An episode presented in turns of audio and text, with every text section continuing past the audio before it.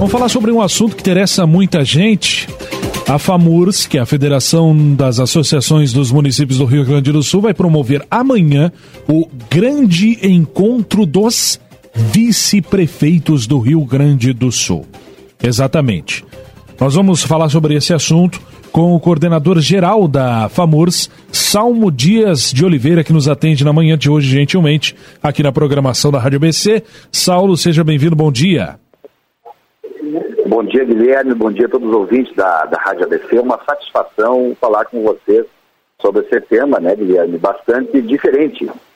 É, exatamente. Antes da chamada que eu fiz para a nossa entrevista, é, eu, eu, disse e, e peço carinhosamente que não entendam isso de uma forma pejorativa, mas que a FAMURS amanhã dará voz àqueles que muitas vezes não têm voz dentro de uma administração, que são os vice-prefeitos, né, Sal?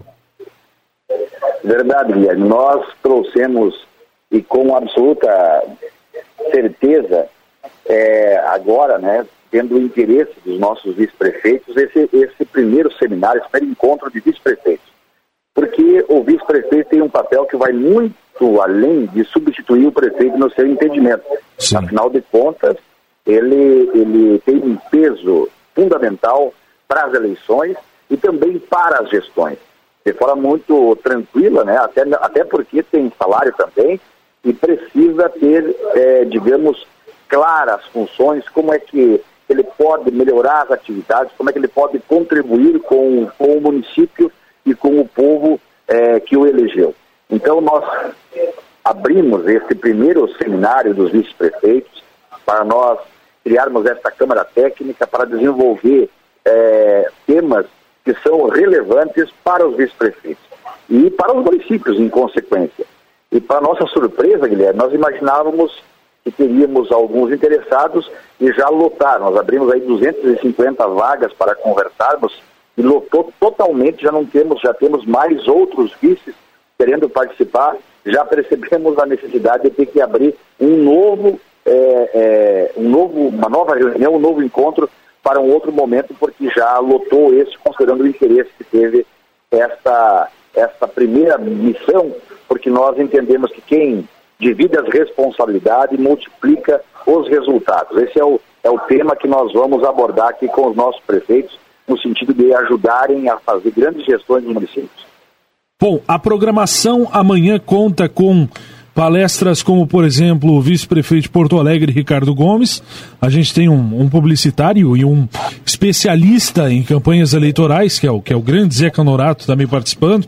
Um colega nosso de jornalismo, Walter Santos, também falando sobre essa área da, da, da comunicação, entre outros encontros, entre outros vice-prefeitos que estarão também debatendo, trazendo as suas ideias e tentando passar para aqueles que estarão do lado de lá é, o papel, a gestão, os resultados, a motivação para os vice, para os vice-prefeitos, né, Sal?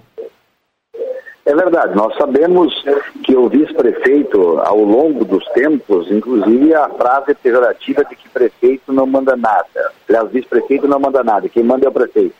E, na verdade, o vice-prefeito tem um papel agregador de diálogo, de comunicação com a sociedade e também precisa estar é, informado de todos os, é, os projetos, os investimentos, como funciona cada um dos setores é, do governo municipal precisa estar preparado para, a qualquer momento, sendo necessário, assumir ou então contribuir com a gestão do prefeito. Né? E é esse o objetivo que nós queremos fazer. E isso é o papel do vice-prefeito na questão da inovação, por exemplo, né, que nós temos, uma das palestras vai tratar sobre a comunicação e a inovação.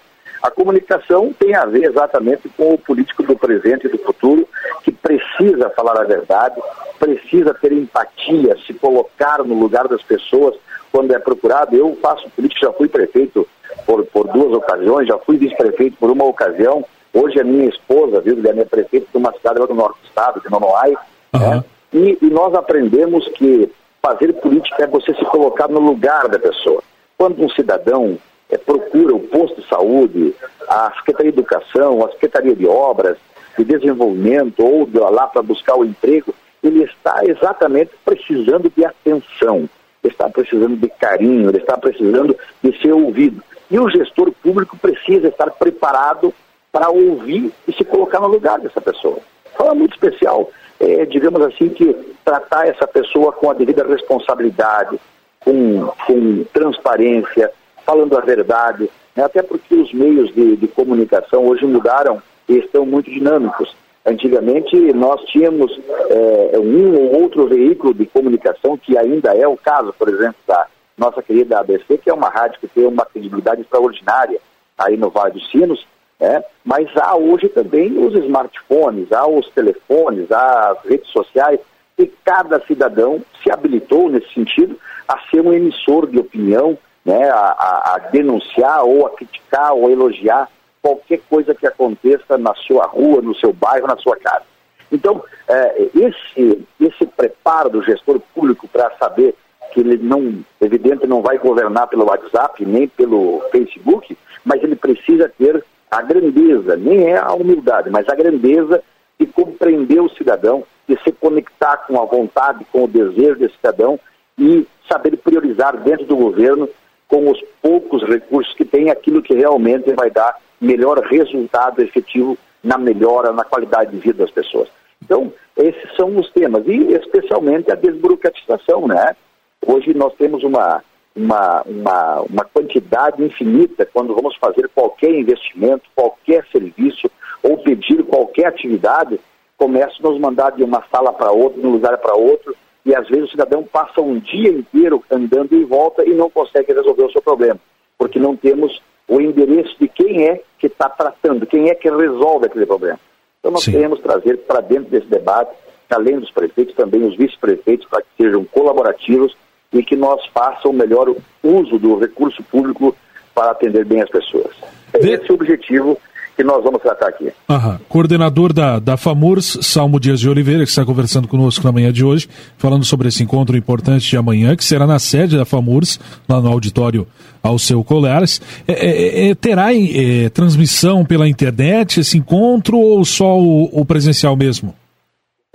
Nós, nós fizemos esse presencial né? Mas, como eu te disse, viu, Guilherme, evoluiu muito positivamente, uhum. no sentido que as pessoas também se preocupam, né? Sim. Com como é gastado o recurso público. E o vice-prefeito, é, em última análise, digamos assim, aquele que está se preparando para ser prefeito momento, a, todo, a qualquer momento, ou na tá. substituição, né?